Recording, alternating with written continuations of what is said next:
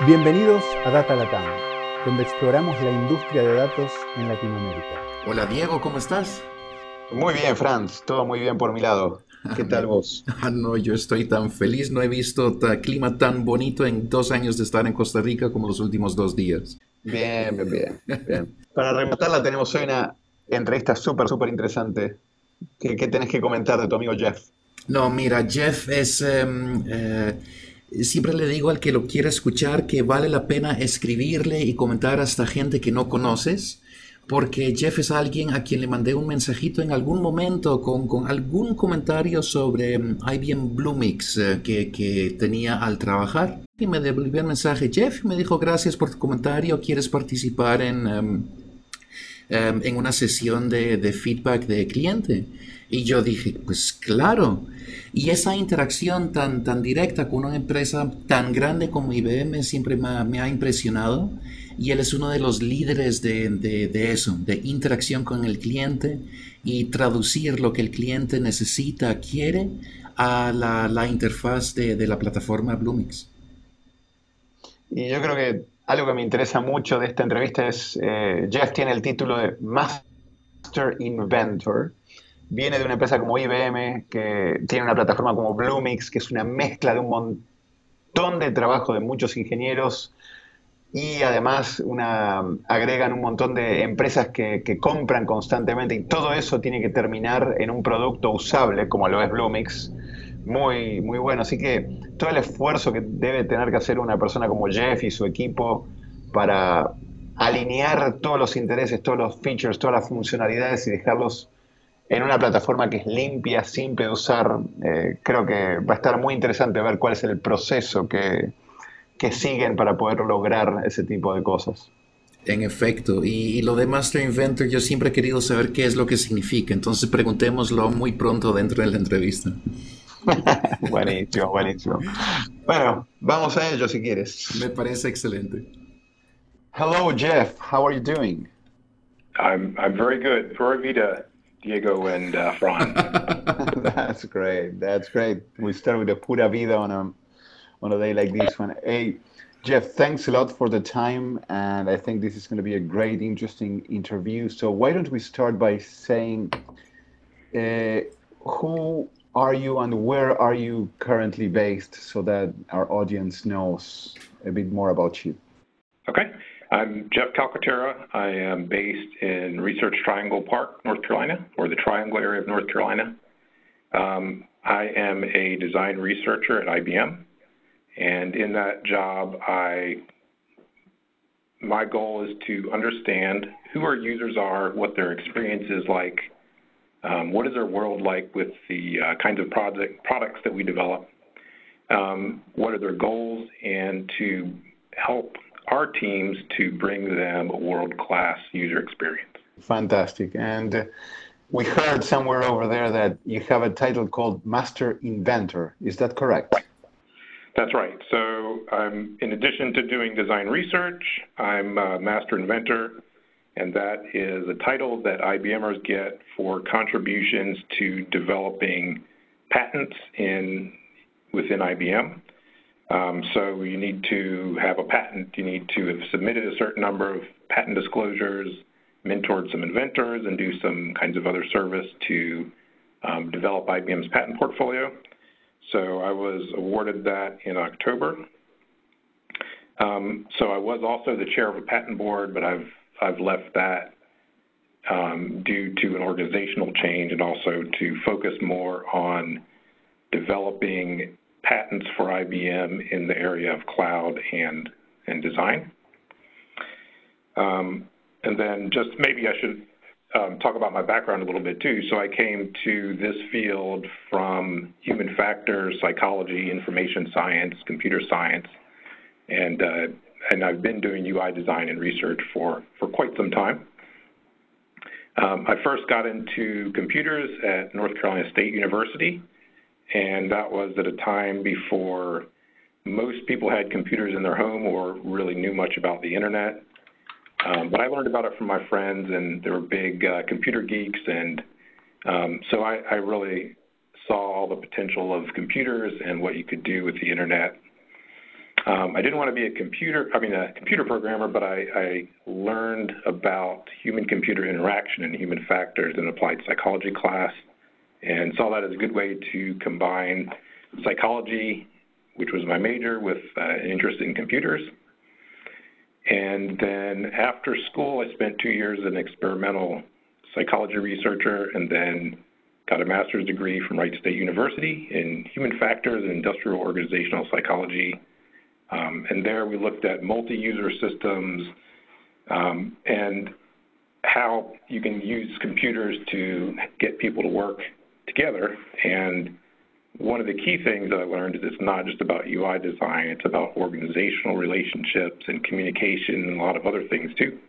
And that understanding has helped me to with the systems that I work on now. What a great and background. At, at, IBM, I started as an intern, and then for the first couple of years, I worked on ThinkPads. I built uh, or I designed the software utilities that are still there. So it was things like network management, power management, um, display switching. I also did some work on hardware and and uh, the documentation. Then I did project work for a couple years and worked on a wide variety of things. And then I came to IT management, which is where I've been working for the last uh, 12 years or so. So I worked with, uh, I've worked on a bunch of different things, including log analysis, software installation updates, server administration, public and private cloud. Um, most recently, before working on Bluemix, I worked on a, a product called IBM Cloud Manager with OpenStack, and that was really about providing allowing customers to provide virtual machines to their developers and having the software to configure what that relationship looks like. So what are the things that developers can do? What are the settings that you want to expose them to? Um, do you want to have an approval process? And you could set up all that stuff. So I've been working with the Bluemix team since about 2015. Jeff, what I, you just mentioned that also your interest in, in, in organizations and how people work together. What you know, what I find find fascinating about the, the work you've done on Bluemix is um, the how mm-hmm. the extent to which you were able to reduce complexity of, of what big data is. We will, you know, what big data services are. We will talk about that a little bit more um, soon. But um, that that reduction of complexity, making things accessible, and helping to organize through a user interface. Um, right. Is that that some? What is your vision on that? How how does that work? Um, well, it's it's an interesting question. We have uh, quite a wide variety of users, and it it varies with the different types of customers that we're dealing with. So we have to, in our environment, support everything from one user to a large enterprise, and it's going to vary really with, with the type of customer. So with an individual user, they have the keys to the kingdom so they can do anything they want. Uh, but we also want to, through user roles, provide different capabilities to different users and allow enterprise customers to manage what their end users can do. In the past, I started a company and uh, we were a bunch of engineers thinking about how we wanted to solve things. And when I see people like you, Jeff, thinking through the IBM IBM pipeline of uh, projects and thinking how to make it easier. It reminds me of what we didn't do there back then, which is sometimes you have this bunch of engineers trying to solve a problem, but then you need to make these technologies usable. And I think that that is going on big time in the big data space, in the data science space, where you have the engineers, the data scientists uh, designing products, but then you want a broader audience to be able to use these kinds of things. So, what's in general the the approach? I know that you've been thinking, design thinking, and user experience, but what is the process through which at IBM when you see the bunch of features and things that want to be taken to market, how do you streamline that and process that so that then the user interface becomes something usable for for end users? Well, it starts with design thinking, um, and that's kind of the overriding process that, that guides us. So it's a user-centered approach to developing our offerings, and the goal is to ensure that we're not just developing code, but we're solving problems for real users. And we want to make our users' lives better by making them the center of the process, and that, that's really the key. Um, so it's not just about customers, the, the people who are making the decisions to buy the products, but also it's understanding what all the different different users need. Um, so this process has been used by designers for some time um, to provide innovative solutions to users, and the most famous, well-known advocate of it's probably David Kelley at, IDEO. Um, but the key is really understanding the user's context um, in a deep way, and then exploring this, this space of possibilities with things like uh, prototyping multiple solutions, brainstorming, and and really the key is involving users throughout the process. So usually, uh, sticky notes is the most visible sign of design thinking. Um, so if you see any of our presentations, you usually see the, the sticky notes. Uh, but it's not just a gimmick, it's a way of letting us explore the space of possibilities. Um, so instead of sitting at a conference table and having one person speak at a time or having everyone argue, um, we're all up and we're moving around and we're putting sticky notes on on the wall to um, to get our ideas out quickly. So the key really is get out the ideas quickly, keep everyone up and moving, and um, get input from everyone. Um, and so this helps us to peel back the layers of the onion um, to get a deeper understanding of the problem. So it's not just one person's perspective, but everybody on the team's contributing. It's not just designers, it's everyone on the team. It's developers, it's architects, it's managers, it's offering managers, and customers too. The best way to describe is to just talk about the cycle of uh, all the different stages. So to, we talk about observe, reflect, and make. So observe means that we get to know the users, we understand their context, uncover latent needs, get their feedback. Um, so I spend a lot of time doing that. Um, when we reflect, we synthesize what we've gotten from customers. We try to communicate that throughout our team. And then we use that as a way to uncover new insights. So what did we learn from what we observed from the customers? What are we observing as their pain points? Sometimes customers and users don't really know what their pain points are there, but they're things that we can fix by just kind of stepping outside of, of what they see and understanding the problem more deeply.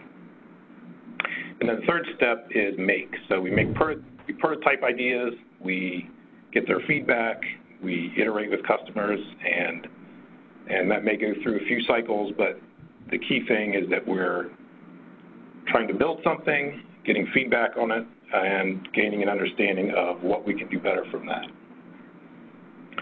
So there's kind of three different key aspects. So one is sponsor users, and a sponsor user is a customer who partners with us throughout the design process and so we get to know the customer or the user.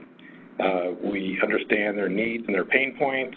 We, and this is some place that I focus is on interviews. So typically when I start um, talking to a new user, I'll set up an interview, um, meet with them for about an hour, understand what their interests are, what is what are their goals, what are their pain points, and what we can do to give them a better experience. Um, and then throughout the process, we partner with those users and we show them our designs. We get, get their feedback on it. And um, that's, that's really key to the process. Um, Neat. The, the way that we do that is with playbacks. Playbacks are the meetings that we have with customers. It's it's either um, showing them what we what we think we've learned and verifying that with the customers, or it could be showing them designs and getting their feedback on it. And designs could range from wireframes, which are um, kind of like outline drawings of, UIs without the colors and all the visual design added, to high fidelity designs, or it could be just kind of process descriptions and, and kind of uh, our distillations of our notes to get their feedback and make sure that we understand what they're talking about. And then the, the third aspect is a hill. And a hill is what we have replaced requirements with. So a hill is a way of capturing requirements that's measurable and it reflects the who, what, and wow of, of what we're doing. And so, uh, kind of the typical waterfall approach to requirements is to have a big list of requirements, and then somewhere in a spreadsheet, and then somewhere you draw a line and say, this is what we think we can do. And then as the release goes on, the line moves up and up and up, and more and more things come off. And how those things come off isn't necessarily thinking about the user experience is going to be. It's more like a process of negotiation and, um, you know, whose whose pet project is is going to be kept on there and who's not. But the idea of a hill is that we have three statements, and the three statements are ways that we can encapsulate what we're doing that describes who's the user, what is it they're trying to accomplish, or what is it they're going to be able to do, and what's going to make them say wow. So they're going to do it in more time or in less time than they, they did before, or they're going to have greater insight about the uh, visualization that they're looking at, or, or it could be a lot of different things depending on what it is. So that's kind of the, the three keys to design thinking. This is great, and I can imagine the lists of uh, features that come in any version that you guys want to bring to production and all the interesting negotiations. Would you would it be possible to bring us to one, uh, one or two specific cases of features and functionalities that you've worked on in the Bluemix platform? Uh, if, if you can relate it to data that uh, that talk about this who, what, and wow, uh, and how this helped the process to ensure that the product ended up coming more usable and simpler. And by the way, it's easy to see that when you play with uh, Bluemix, uh, and you can clearly see how much effort is put into ensuring that this is uh, really well processed to ensure that it's it's it's an easy product to use. So, any specific example or features or things that you've worked on in the past months? I know that uh, Franz and you have been interacting, and Franz is one of the persons that uh, that provides feedback. So if you guys both can come up with one of those cases, that would be, I think, great for the audience. Right.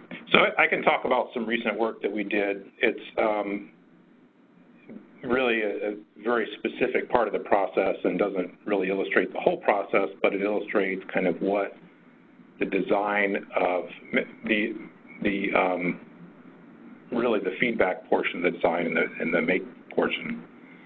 Um, so we recently have uh, released our UI that incorporates um, SoftLayer, which is our infrastructure products that was uh, acquired in 2013. So before that, Bluemix was really focused on platform as a service, and with the incorporation of the infrastructure components, now customers have a very broad platform that lets them create all kinds of solutions ranging from pure infrastructure to pure born in the cloud solutions to a lot of things in between. So um, we acquired it in 2013, and they've gradually been coming together over time, um, mostly in the background and um, under the covers. But our first UI that was incorporating the two was released in October, and so I can talk about some of the work that we did for that recently. Before we do any design, we always start by understanding the problem and understand the customers involved. And we do this kind of an ongoing basis, and so that's kind of the part that I was talking about originally about developing sponsor users and getting to know them. The users that we were interested in for this case was really everyone using Bluemix. And as I said, ranging from users who are just using virtual machines and bare metal servers, networking, and typical infrastructure kind of products, to users who are just interested in cloud services. But what we want to do is provide an environment where they can use everything, everything together. So for this project, it was really about navigation. And so after we sort of got on the same page about what it was that we wanted to do, which we typically would do that through a workshop. And as I mentioned earlier with design thinking, the workshops are one of our one of our key processes. So they typically include development, offering management, um, other stakeholders, and they help us to focus in on what is it, what does the scenario look like today? So what does the world look like today for the user? Um, what are their pain points? What do we need to fix? And then where are we trying to go and how can we get there from where we're at? How can we give the user a good experience along the way and when, and when they get to the end? So that's a very high level view, but um, that's kind of the, the start of the process. Then as far as the data that we want to collect, we're trying to understand navigation. And one of the ways that you can understand navigation or the user's model of navigation is through a, a project, a process called a card sort. And with a card sort, you can imagine that you give someone a user, give a user a stack of cards. The cards have things on them, like in this case, they were the different services in Bluemix. And then you have them sort through the cards, sort them into different piles that correspond to different categories. And then you can use that to develop your navigation once you've run a bunch of users, and you can start to see convergence among the different categories.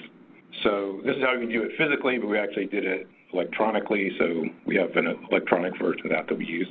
And then in this process, you don't just have them create these categories, but you place constraints on them. So you may say, okay, let's make it three categories, let's make it two categories, or what if we introduce this category? Can you make the, does this make sense to you? And can you categorize items in that category?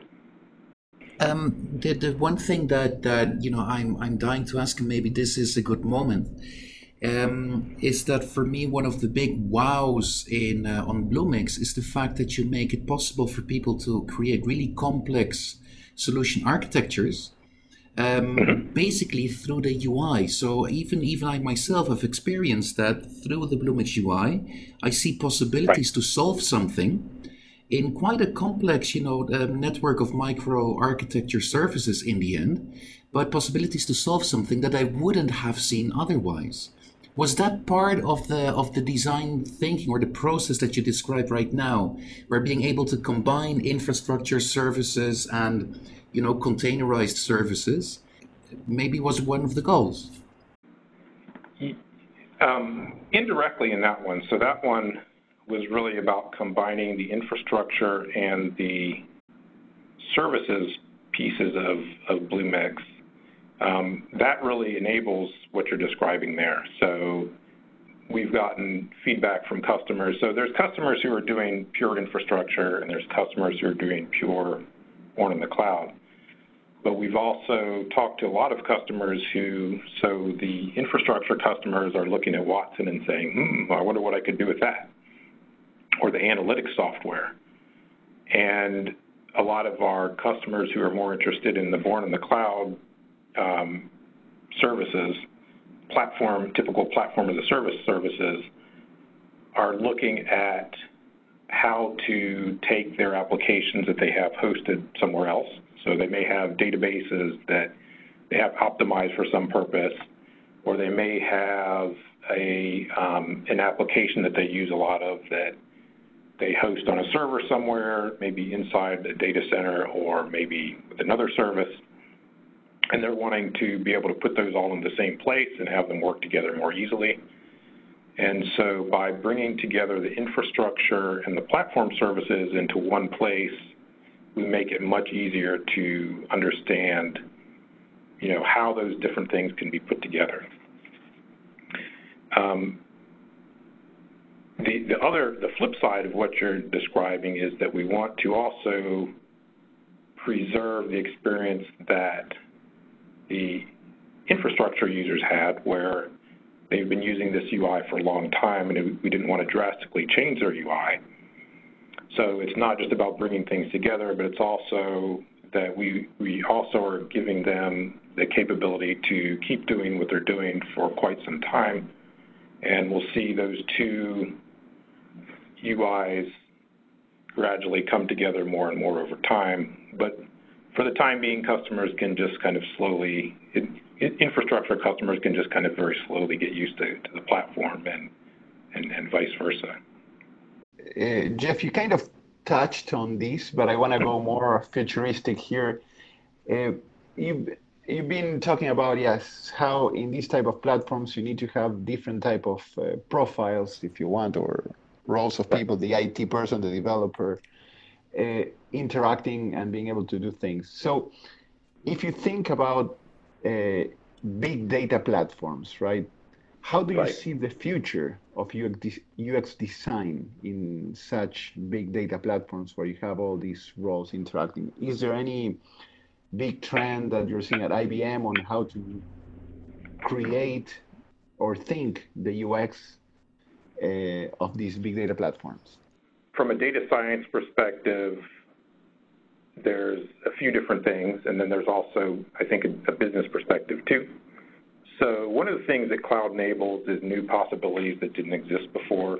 So there's there's new data sources from the Internet of Things that didn't exist a few years ago, um, public data sources, and new ways of analyzing them. Um, we have Watson, of course, and, and all our analytics software, and then new delivery ways, new delivery methods, for example, to, to mobile. So users can also connect to their existing databases. So we have a lot of enterprise customers who want to move a lot of their UIs and their user experience to the cloud, but they also have their existing databases that they're going to have to connect to. And so they can do that too. And so I think one of the key things that is a part of, of enabling this is just being able to connect everything together. And so there are a lot of different ways to connect things depending on, on what it is. Um, directly connecting the services within Bluemix, and then there's also things like VPNs that customers need to connect to their, their data centers. Um, second thing that we've seen is speed of delivery and integration and simplicity. So one of the things I hear from customers a lot is that they want to be able to get their projects up and running quickly, and they can do that um, but also to lower the barriers in terms of skills. So we have customers now that are using databases and programming and multiple things that would have been done by different roles in in in the past um, that would have required a lot more specialization, but now customers can just sort of learn a little bit and kind of get started and and develop their expertise over time. And then the other thing too is just eliminating the, the cost of startup. So instead of having to install a database and wait a few days for that to happen, um, customers just click a few buttons and database opens, right? And they can do the same thing with, with a lot of other services. Then the third thing is really the broader user base for tech companies. So we now have customers that are a wide range of expertise, as I mentioned. Um, so they're not just experts, but they're they're much more um, generalists and much more able to experiment with all the different technologies and to just get their solutions out there quickly without a huge amount of learning curve. So you can see this from startups, but there's also the larger enterprises are doing this too. You can look at things like the, all the different things that the fintech in the fintech field that the financial companies are doing. Yeah. So that's that's been huge. Um, and th- those are from what you would think of as the most conservative kinds of customers, and and with good reason because they have a lot a lot at stake, but they they're experimenting and, and doing new things. So one of the best things about my job is just hearing about all the things that customers are doing. And we have some customers who every time I talk to them are doing something new, and it's just just great to hear. Another thing is from the business perspective, there's just new kinds of companies. So we've seen a lot of companies doing data science as a service or things like that. They may not call themselves that, but they're doing things like that. They're taking customer data or data that's out there and building new things for their customers, building ways to visualize it and use the output of it, or just connecting to their existing um, infrastructure and helping their customers come to the cloud. So we're seeing a lot of customers do things like that. So take all your old databases and help us to to reformat everything and um, simplify it and bring it to the cloud or connect to it and use that new data, use that data in new ways. So these are all things that are enabled by having everything in one place. Completely. We we see a lot of those companies and those services, you said, people that is helping other organizations just by helping simplify and organize uh, data and get it ready so that then companies can do more things. And yeah, it makes sense to have a platform that has people like you thinking on how to make it easy and simple, and then it's something you can interact with. Quick, quick question, Jeff. You are uh, in the epicenter of the noise here. You're at IBM, a huge platform, cloud, and lots of new services coming around and lots of researchers and people that are really uh, in the state of the art of design thinking and designing tech products, if you want. But in your case, when you think about staying up to date, which are the sources that, that you consider to be to know what's going on, the latest in designing tech products, software products, platforms? Where do you look into? Uh, which type of blogs do you read? What what are the things that you consider to stay up to date on these topics? One of the things that I do specifically as a user researcher is I try to learn from the, the technology leaders in my users' fields. And so for a long time when I was doing mostly IT management stuff, I was really interested in following blogs and reading books and podcasts related to IT management. So things like uh, related to system administration, so like Kitchen Soap and everything system administration, everything sysadmin, um, Tom Limoncelli's blog and, and his book. So th- those are a great way to learn about customers. Um, I see my job as helping customers to do their job. And so if we're learning about what they're telling each other about how to do their jobs better, we can learn from that too and help them to do that and then I've also learned a lot about banking. So I, I follow uh, Breaking Banks, which I heard about from a customer actually, and then also other kinds of industry blogs that I follow too. For design, Nielsen Norman Group is, is a great resource, um, MeasuringU, and there's a bunch of other things out there that are they're really good for that. Uh, for keeping up to date with what we're doing for customers and for, for me, the IBM developerWorks blog is great. For IBM Design, we have the IBM Design site at www.ibm.com slash design. And by the way, we're hiring designers and UI developers, so please go take a look at that and, and come join us. Um, and then IBM is hiring not just designers, but also people with data science backgrounds and, and obviously development backgrounds too. Um, so please do come come check us out.